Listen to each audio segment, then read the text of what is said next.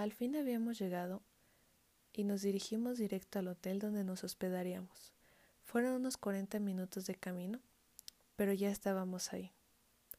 Por temas monetarios, habíamos decidido quedarnos en la misma habitación sin una intención más allá de ello. Había dos camas y cada quien dormiría en la suya. Al menos era eso lo que nos habíamos prometido. Fuimos a la recepción para que nos dieran las llaves de la habitación, y no está de más decir que la recepcionista nos miró con cara de complicidad a entregárnosla. Estoy segura que me puse roja como tomate. Ya en la habitación, toda color blanco, se respiraba tranquilidad. Cada quien escogió su cama y yo me tiré en la mía boca arriba. Era algo tarde ya, pero habíamos decidido que nos bañaríamos antes de ir a buscar comida.